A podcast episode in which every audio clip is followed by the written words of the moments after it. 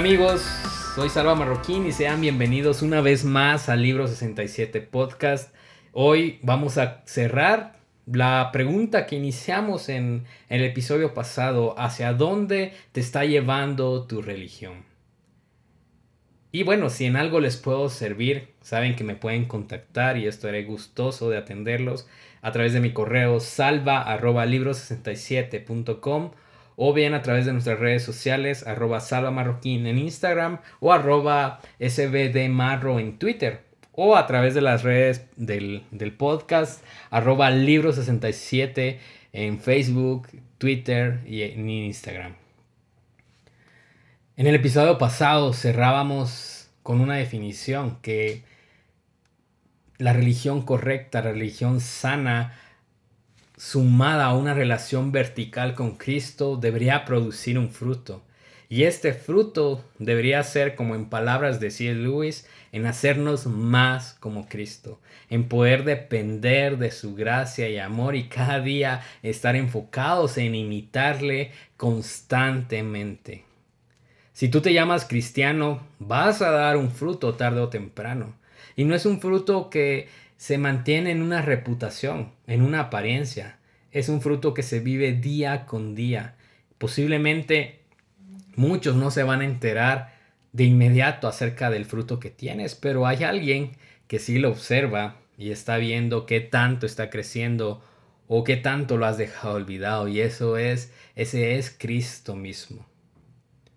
David Gossick en su increíble comentario Enduring Word, comentando acerca de Mateo 23, nos habla de un extracto de William Barclay acerca del Talmud, donde se describen siete tipos diferentes de fariseos, de los cuales seis de los siete son malos ejemplos. Uno era el fariseo del hombro, que llevaba todas sus buenas obras y justicias en el hombro para que todos las vieran. Su fruto estaba enfocado en mostrarse a los demás. Igual que el fariseo que era titulado como el que decía espera para ver, que siempre tenía la intención de hacer buenas obras, pero siempre podría encontrar una razón para hacerlas después y no ahora. Estaba también el fariseo ciego, que era tan santo que desviaba la cabeza de cualquier mujer que fuera vista en público y por lo tanto constantemente chocaba con cosas y se tropezaba causándose heridas. El Talmud también habla acerca del fariseo mortero, que era tan humilde que caminaba inclinado y apenas levantando los pies, para que su cuerpo agachado pudiera mostrar a los demás lo humilde que él era. También estaba el fariseo contador, que siempre estaba contando sus buenas obras y creía que, Dios, que pondría a Dios en deuda con él por todo el bien que había hecho. Estaba el fariseo temeroso, que hacía el bien porque estaba aterrado de que Dios lo fuera a golpear con juicio si no lo hacía. Y finalmente estaba el fariseo temeroso de Dios, que realmente amaba a Dios y hacía buenas obras para gloria de su Dios. Si quitáramos el término fariseo y colocáramos ahí el término cristiano, yo no le vería mayor diferencia, porque hay cristianos que colocan sus obras no en el hombro ahora, pero a través de una red social y están exhibiendo lo buenos que son. Yo creo que también entraría en muchas de estas definiciones, en muchas partes de, de mi historia, pero al final solo una funciona. Una vida temerosa de Dios y rendida a Cristo, porque la religión nos debería llevar a producir un fruto para gloria de Él y anhelar ser más como Cristo. En el episodio pasado también hablábamos que hemos criticado tanto el término o la definición de religión.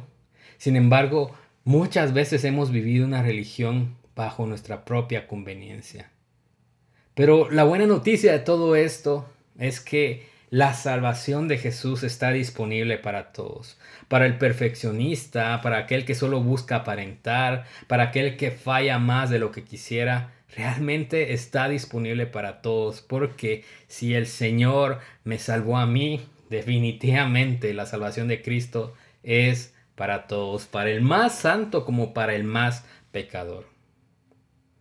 Ahora, una vida auténtica en Jesús nos permite ser vulnerables, nos permite ser dependientes de su gracia, nos permite ser liderados por su espíritu y ver su poder, su amor y su perdón en acción. Nos permite vivir asombrados de todo lo que es Jesús. Asombrados como un alumno deseoso de conocimiento, como un niño admira a su padre. El pastor Brian Brodesen decía que Seguir a Jesús trata de no conformarse con una religión, de no conformarse con una práctica de iglesia, de sentarse en una banca, de no conformarse con tratar de ser una mejor persona y depender de obras, sino que seguir a Jesús se trata de ir y conocer a aquel que nos hizo, aquel que nos amó, aquel que murió por nosotros.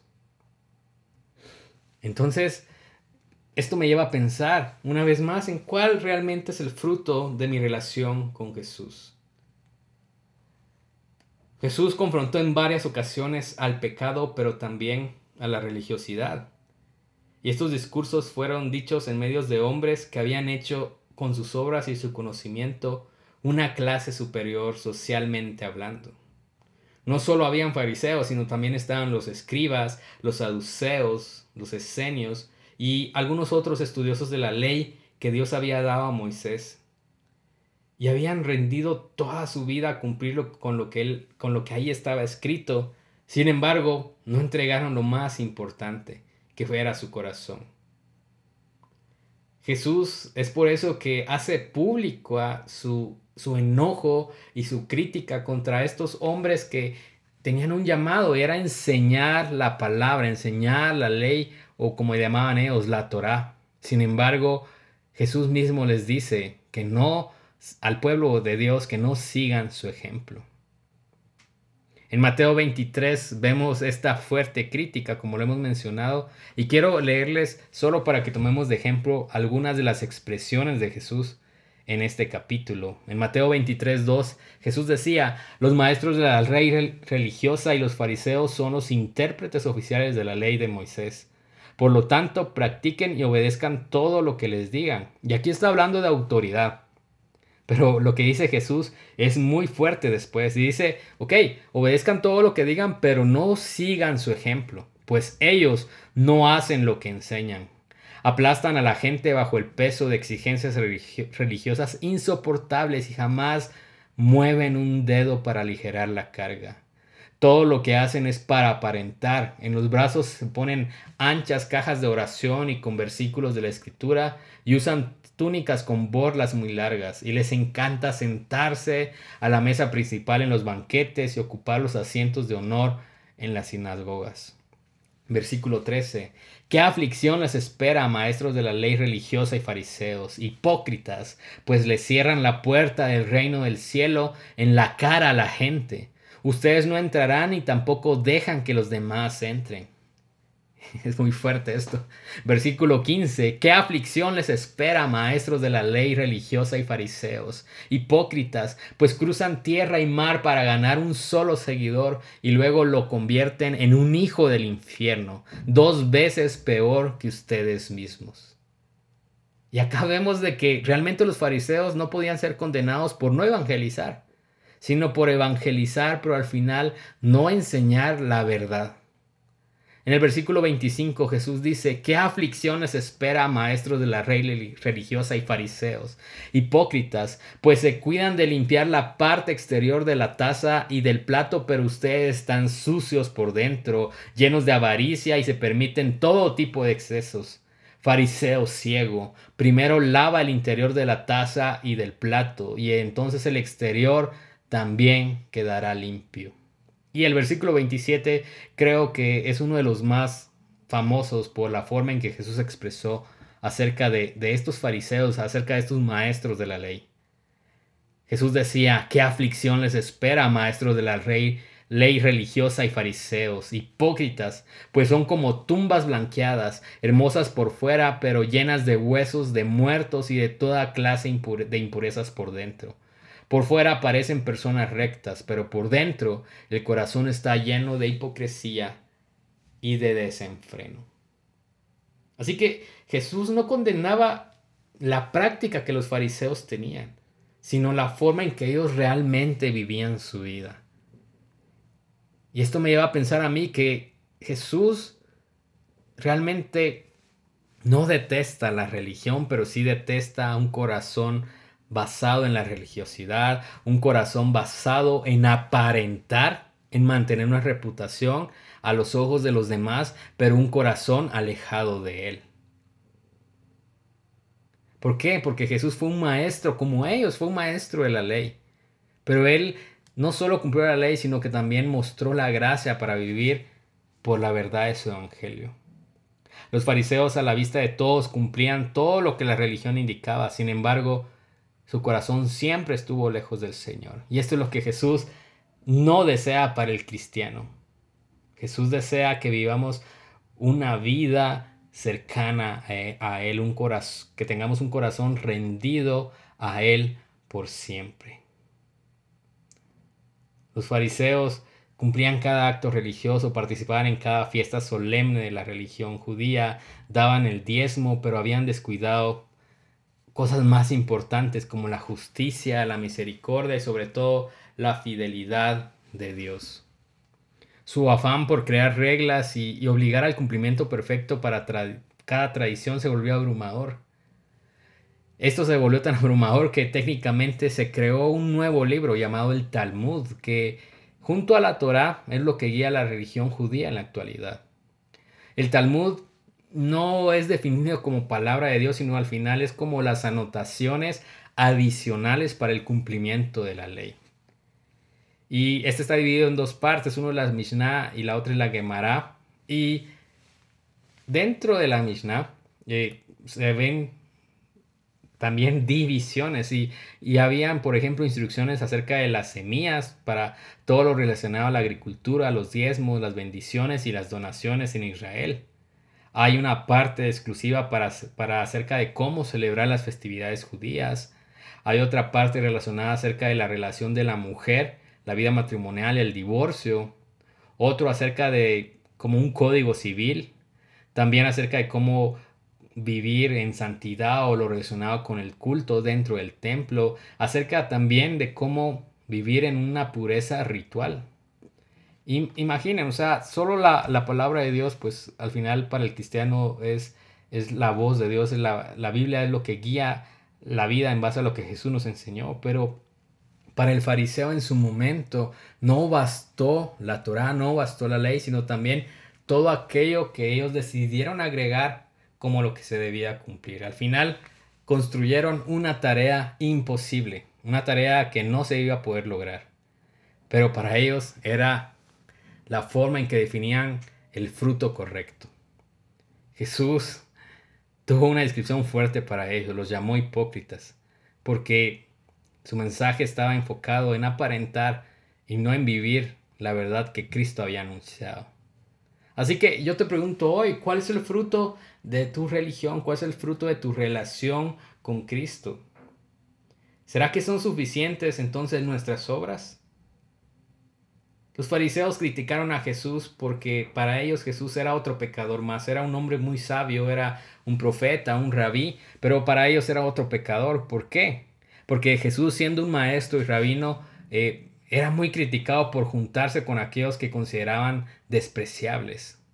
El mensaje de Jesús fue dirigido y será dirigido a toda persona, incluyendo también en ese tiempo a prostitutas, a trabajadoras, a trabajadores del Imperio Romano, a cobradores de impuestos, a pobres, a enfermos como los leprosos y, a ricos también. Jesús sanó personas en un día de, de reposo, Jesús sanó a gentiles, Jesús antes de contar cada obra, decidió entregar gracia inmerecida, pero también necesaria.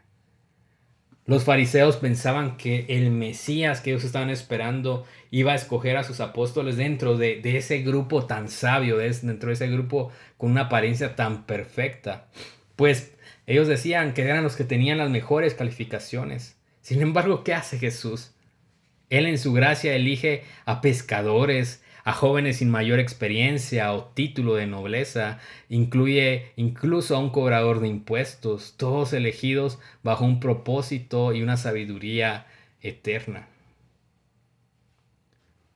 Las obras al final deberían ser una consecuencia de nuestra adoración a Dios, pero no deberían ser el fin principal para definir nuestra relación con Cristo. Si tú haces buenas obras el día de hoy, pues yo te felicito y también es mi intención vivir todos los días haciendo buenas acciones y evitar pecar cada día. Pero esa no es la base de mi cristianismo. Nuestra base está enfocado en la gracia de Dios y en el poder del Espíritu Santo transformándonos en esa obra santificadora día con día. Así que el fruto no puede ser definido en las buenas obras. ¿Por qué? Porque como diría Bob Goff, es fácil confundir estar ocupados con crecimiento en nuestra relación con Jesús. Es fácil confundir logros personales como actos que agradan a Jesús. Pero esto es una buena noticia porque aun si estamos equivocados, podemos descansar en que Jesús ya hizo el trabajo, en que Jesús ya hizo la obra que nos permite ser familia del Señor. ¿Será que el fruto entonces, si no son obras, será la práctica religiosa o la religiosidad? Los maestros de la ley enseñaban todos los días más y más reglas que cumplir. Como les decía anteriormente, la ley de Dios técnicamente era imposible de cumplir. Y ellos pasaban mucho tiempo estudiando esta ley en la sinagoga, en el templo, entre sus oraciones públicas, la repetían una y otra vez, eh, exponían públicamente cómo ofrendaban y cómo diezmaban. Pero no hicieron lo que realmente importaba y era rendirse a Cristo y, ser transformados por Él. Entonces, si preguntamos si la práctica religiosa es lo que nos hace dar fruto a Jesús, la respuesta es que no. Ayuda, como les decía en el episodio anterior, a crear una estructura, sí, pero esto no es seguridad de salvación. Tú puedes asistir toda tu vida a una congregación, puedes ofrendar toda tu vida, dar no solo el 10% como diezmo, sino incluso puedes dar el 100% y aún lo que no tienes. Pero si tu corazón no ha sido rendido a Jesús, al final todo será en vano. Jesús es más grande que cualquier acto religioso que nos pueda provocar algún mérito. Porque al final no hay nada, o sea, puedes vivir una vida practicando la religión al 100%, pero con un pecado que cometas ya ha sido destituido de la perfección. Y es por eso que Jesús vino a salvarnos, a quitarnos el peso o la carga de lo que no podíamos cumplir. Entonces nuestra respuesta debe ser vivir en adoración continua a Él. Y entonces sirves por agradar por, en, consecuencia de lo que Él ya hizo, pero no antes. No ganas nada haciendo algo y esperando que Jesús te responda y, y te premie, ¿ya? O sea, al final, la gracia y la salvación que Dios nos da es un regalo. Y nuestra respuesta entonces sí puede ser nuestra devoción continua a Él, nuestra reflexión en la palabra, nuestras obras de agradecimiento, pero no antes. Ellos no ocupan el primer lugar, realmente es la gracia de Dios la que hace todo posible. El pastor Joel Quesada decía que actividad en la obra de Dios sin intimidad con el Dios de la obra termina siendo un mero ruido. Otros se preguntarán, bueno, entonces el fruto de mi relación con Dios es el conocimiento que yo adquiero. Y es que Puede ser que muchos asuman que el mero conocimiento de Jesús es suficiente, pero esto no es sostenible si el enfoque de tu conocimiento solo se dedica a alimentar tu ego o a tu hambre intelectual, pero no te llevan realmente a asombrarte de Jesús. El conocimiento o la sabiduría humana no es un fruto de Jesús si tu conocimiento te hace menospreciar al débil, al que consideras ignorante o al que no cree bajo tus términos o aquel que consideran pequeño en la fe. A mí me encanta el pasaje de Hechos 4 y sobre todo el versículo 12, porque en ese pasaje los sacerdotes y fariseos se asombran de la sabiduría, de la pasión que tenían Pedro y Juan, que eran seguidores de Jesús. Ellos no eran conocidos por, por todo el conocimiento que habían adquirido o porque eran maestros de la ley. Simplemente la palabra de Dios dice que se asombraron de saber que eran los que habían estado con Jesús. El conocimiento nos debería llevar a algo más, amigos, al asombro y a la adoración continua a Jesús. Ese es un milagro que vale la pena perseguir. Charles Spurgeon, hablando del conocimiento, un conocimiento asombrado en Jesús, nos cuenta lo siguiente. Él decía, todo creyente entiende que conocer a Dios es la mejor y la más alta forma de conocimiento. Y este conocimiento espiritual es una fuente de fortaleza para el cristiano, porque fortalece su fe. En las escrituras se habla constantemente de los creyentes como personas iluminadas y enseñadas por el Señor. Se dice de estas personas que tenían una unción del Espíritu Santo y es el oficio peculiar del Espíritu guiarlos a toda verdad. Y todo esto para hacer crecer su fe. El conocimiento, el conocer de Dios fortalece el amor así como la fe el conocer de Dios abre la puerta y luego a través de esa puerta nosotros logramos conocer a nuestro Salvador. O si lo queremos ver de otra manera, el conocimiento de Dios pinta el retrato de Jesús y cuando vemos ese retrato, cuando realmente nos asombra ese retrato, lo amamos. No podemos amar a un Cristo a quien no conocemos, al menos en algún grado. Spurgeon continúa diciendo, si conocemos muy poco de las excelencias de Jesús, lo que ha hecho por nosotros y lo que está haciendo ahora, no podemos amarlo mucho. Pero cuanto más lo conozcamos, más lo amaremos. El conocer a Dios también fortalece la esperanza. ¿Cómo podemos esperar algo si no sabemos de su existencia? La esperanza puede ser el telescopio, pero hasta que no recibamos instrucciones, nuestra ignorancia permanece en el frente del cristal y no vamos a poder ver nada. El conocimiento elimina el objeto interpuesto y cuando miramos a través del cristal óptico, discernimos la gloria que se revelará y la anticipamos con gozosa confianza. El conocimiento de Dios nos proporciona razones para tener paciencia. Porque, ¿cómo tendremos paciencia a menos que sepamos algo de la simpatía de Cristo y entendamos lo bueno que debe salir de la corrección que nos envía nuestro Padre Celestial? Entonces, Conocer a Jesús no se trata solo de adquirir, de adquirir sabiduría humana. Conocer a Jesús se trata de, de, tener conocimiento, sí, pero un conocimiento que nos lleve a asombrarnos y adorarle a Él. Y bueno amigos, muchas veces nosotros asumimos que, que estamos viviendo una relación correcta con Dios. Pero la verdad, a veces estamos más perdidos de lo que pensábamos. Josiah Hansen, en uno de sus episodios llamado Siempre Gracia, eh, hablaba acerca de las parábolas de lo perdido. Jesús hablaba, por ejemplo, de, del hijo pródigo, hablaba de la oveja perdida, pero también hace énfasis en, en una pequeña historia acerca de la moneda perdida. Jesús hablaba en estas historias de la gracia sin mérito, sin obras que, que nos hagan merecedores de, de, ese perdón y esa salvación. Nosotros llegamos a parecernos tanto a la moneda perdida, porque estábamos en casa, pero seguíamos perdidos. Y no es hasta que la gracia es exhibida en nuestro corazón, es que nos hemos sido encontrados y hemos entendido lo valioso que es estar dentro de la familia de Dios. Los fariseos y su fruto parecieran ser los malos de la Biblia. O al menos esa es la forma en que las películas, en que las historias nos cuentan de ellos. Sin embargo, al final, los fariseos se parecen tanto a nosotros. ¿Por qué? Porque todos necesitamos salvación. Algunos fariseos como Nicodemo y José Arimatea Reconocieron al Cristo, a Jesús como el Mesías, al único y suficiente y digno Salvador. Ellos dejaron atrás sus títulos, su religiosidad y le siguieron, pues solo en Jesús encontraron lo que realmente valía la pena, la plenitud y la vida eterna. ¿Cuál es el fruto de nuestra religión?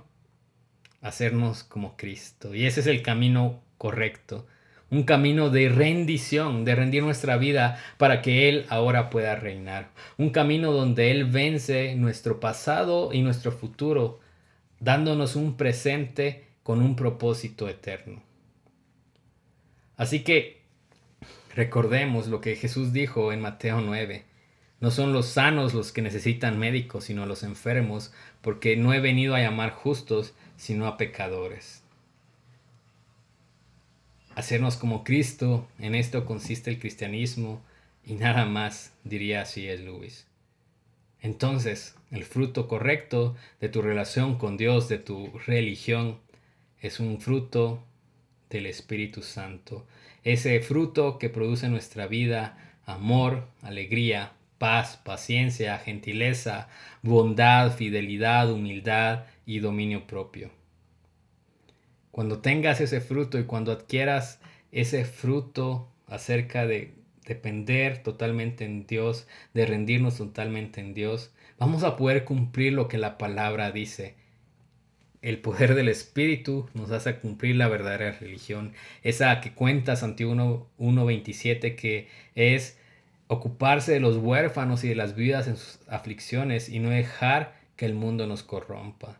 Cuando podamos vivir rendidos completamente al Señor, vamos a poder adquirir esa virtud y vivir el verdadero ayuno que, que, que Dios nos enseña en Isaías 58, ese ayuno que hablaba de poner en libertad a los que están encarcelados injustamente, de aliviar la carga de los que trabajan para nosotros, de dejar en libertad a los oprimidos y soltar las cadenas que atan a la gente, ese ayuno que nos habla acerca de compartir nuestra comida con el hambriento y dar refugio a los que no tienen hogar, de darle ropa al que la necesite y de no esconderse cuando se trate de ayudar. Cuando ese fruto se haga vida en nosotros, la promesa de Isaías 58 también se hará presente en nosotros. La palabra de Dios dice que nuestra salvación llegará como el amanecer y nuestras heridas sanarán con rapidez. Su justicia los guiará hacia adelante y atrás los protegerá la gloria del Señor. Y entonces cuando ustedes llamen, el Señor le responderá.